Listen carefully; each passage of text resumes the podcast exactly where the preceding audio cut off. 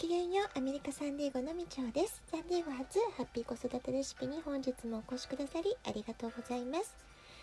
みんな違ってみんないいママが笑顔なら子供も笑顔。子育てで悩んでいることの解決のヒントが聞けてほっとする。子育てがちょっと楽しく思えてきた。聞いてくださっているあなたが少しでもそんな気持ちになってくれたら嬉しいなと思いながら毎日配信をしています。さて昨日はですねお母さん休めと母既得のメニューについてお話をしました、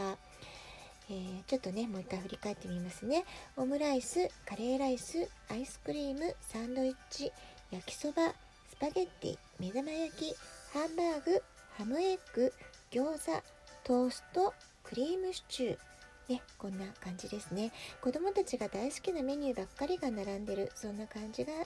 しますよね。ただここで、えー、ちょっと気をつけなくちゃいけないのは不足しがちなミネラルビタミン食物繊維を含む食材を使った、えー、そういうメニューをこのね今言ったような、えー、ものにプラスしてあげるそういう工夫をしていくってことが大事なんじゃないかなってことを昨日お話をさせていただきました。でねあのまあそういう組み合わせによってなんとかバランスをとっていくっていうやり方もあるんですけれどもこのお母さん休め母既得とは全くあの真逆の考え方というか日本人の体にとってね一番理想的だって言われる食材栄養素についてもちょっと知っておいた方がいいかなと思うので今日はその話をねしていこうかなと思っています。私たちの体は食べたもので作られていきます。食事に気を配るってことは病気を治療することと同じあるいはま予防することもねできるって言われるぐらいとても大切なことだと思うんですね、えー、異食同源っていう言葉もあります。あるいは震度富士っていう言葉ね聞かれたことあるでしょうかね。え震度富士っていうのは自分が生まれ育った、まあ、住んでいる土地。その瞬間に採れた旬の作物を食べるということがとても大事だよって考えであったりあるいはね、まあ、自分が生まれ育った場所じゃなくても今生活してる場所のその近くで採れた採れたての食材を食べると良い。これは地産地消という考え方にもつながると思いますけれどもその土地でできたものをその土地の人たちが、えー、食べて楽しんで消化していくってことですね、まあ、そういう概念のことを言ったりします。で私なんかはもう生まれ育った土地をね離れて随分長いのであの、まあ、アメリカの生活が随分長くなってしまったんですけれどもこの今住んでる土地のものを食べるっていうことをね、えー、気をつけていたりするんですね。えー、日本でもそういうことあると思うんですけれどもアメリカのスーパーもですね、えローカルな、まあ、このとこの近くの農家さんの食材が分かるような表示がされていたりとかですね、まあ、サンデーゴも結構ねあの本当フリーを走らせると、まあ、ストロベリーフィールドいちご畑があったりですとかブルーベリーのねあのファームがあったりとか本当お野菜作ってるところとかあの日常的にね触れることができるそういう自然豊かな環境にあるので農家さんとの距離感も近いんですねですので土地のもの取れたての食材オーガニックのものっていうのがとても手軽に買える買える環境にあるので、まあ、それはねとてもありがたいなっていうふうに思っています。さて今日は引き続きね食に関するっていうことで食育の基礎知識ともいえる孫は優しいっていうそういうね説明をしていきたいと思います。この孫は優しいって言葉ね聞かれたことあるでしょうか、えー、ちょっと説明していきますとま豆類ごごまはわかめなどの海藻類や野菜さ魚ししいたけなどのきのこ類芋類ということで、えー、7種類ですね7種類の食品群について、えー、まとめられたものなんですけれども「孫は優しい」っていうね、えー、そういうふうに覚えるととても覚えやすいと思います。え食卓にね、えなんかメニューを出す時食あの今日のおかず何しようかなって考える時にこの「孫は優しい」っていう言葉をちゃんとそのメニューの中にこの要素が入ってるかなってことをねちょっと考えていただけるといいんじゃないかなと思います。まあ、こうした食材をバランスよく食べることが健康的な体を作るためにとても役立つってことをねお話ししていきたいと思うんですけれどもちょっとね7品目ありますから今日1回で話しきれそうにないので今日は最初の3つ豆類ごまわかめなどの海藻類ってことでお話をしていきますね。はい、まずは豆類です。豆類と言いますと大豆とか小豆などのことを指していますね。で豆類っていうのは何がいいかっていうと植物性タンパク質がとっても豊富なんです。現代人は肉などの動物性タンパク質をよく摂るようになってるんですけれどもこの植物性タンパク質が不足しがちなんですね。でタンパク質っていうのは内臓ホルモン筋肉皮膚など人間のいろいろな部分をねしっかりと作ってくれるとても大切な栄養素なので積極的に毎日とっていくことが大事なんですけれども、えー、中でも大豆はそのまんまじゃなくて納豆とかお豆腐とか味噌とかね発酵食品の形での、えー、食品あの皆さんの身近にねあると思うんですけれどもそういったものを食卓に取り入れていくってことがとっても大切になっていきます。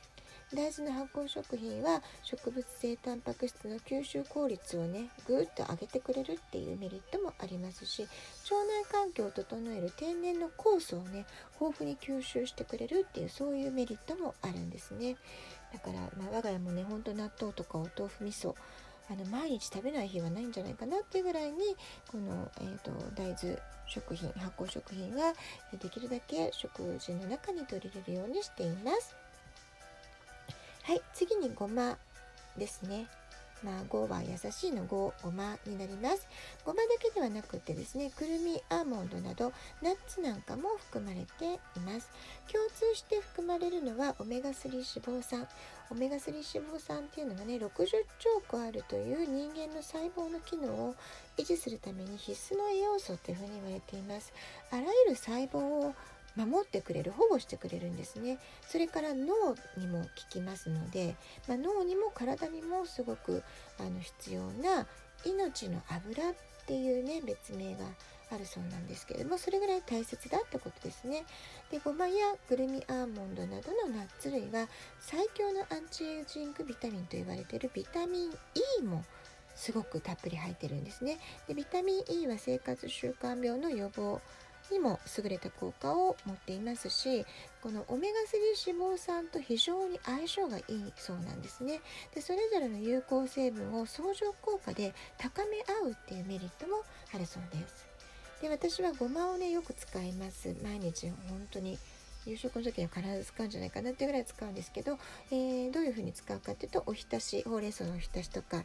あと山芋ときゅうりの酢の物とかあとはですねドレッシングを作る時はフードレッシングにごまをこうすりごまをねその場ですって入れるとか、まあ、そういう風にいつも何かしら入れるようにしてるんですね。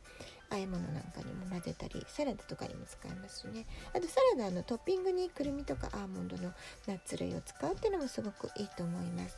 でアメリカはねありがたいことにこの、えー、くるみとかアーモンドとかピスタチオとか本当にナッツ類がめちゃくちゃ豊富な種類がありまして、まあ、種類が豊富ってだけじゃなくてレアのがあったりオーガニックのがあったりちょっと加工してローストしたものとかちょっとちょっと甘いねハニーを絡ませたものとかですねいろんな種類が手軽に買えますのであのスナックとしてもねとても重宝していたりします。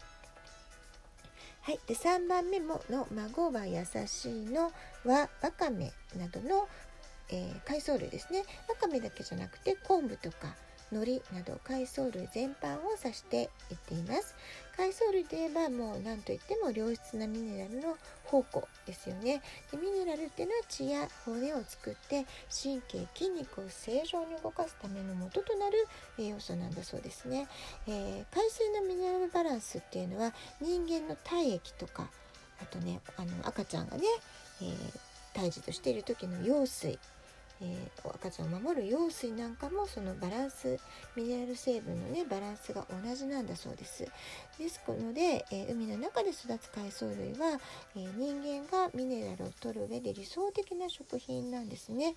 でサンディエゴにはありがたいことに日系のスーパー三つ葉丸貝虹屋ってね3種類もねありがたいことに日系スーパーがあるんですね。でこうした日系スーパーがありますのでえー、わかめもずくめかぶなどのね海藻類、まあ、あの乾物として売られてるものもあります。昆布とかわかめとかね、えー、戻して使えるものもありますし、えー、もずくめかぶなどねパッケージに入ったものね。そういったものもスーパーで本当に手軽に買うことができるのででもすごく助かってるんですけれども私メカブとかもずくとかそういう海藻類のね酢の物とかも大好きなのであの日々の食事にできるだけ取り入れるようにしています。